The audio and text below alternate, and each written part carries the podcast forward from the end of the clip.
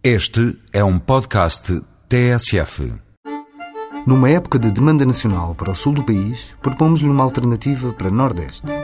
Troca praia pelo Planalto Transmontano e ainda assim fique com um dos rios mais intocáveis do país e prove muito peixinho fresco de um rio que só podia ter este nome.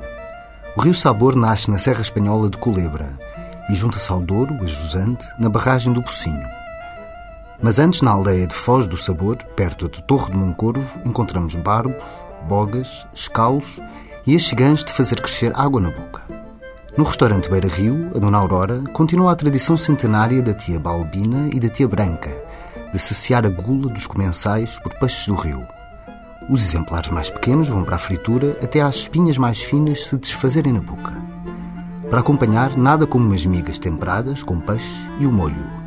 Um molho, especial, com segredo, mas que revela a erva peixeira do sabor, salsa, azeite e vinagre.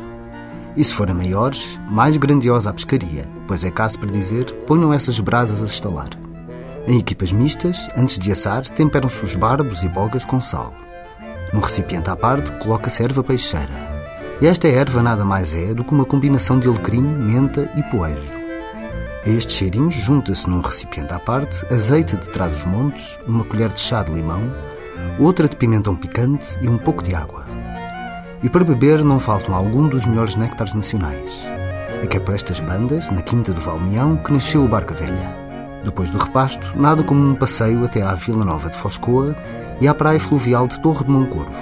São vistas que não se esquecem e que relembram a magnitude de uma terra que urge Música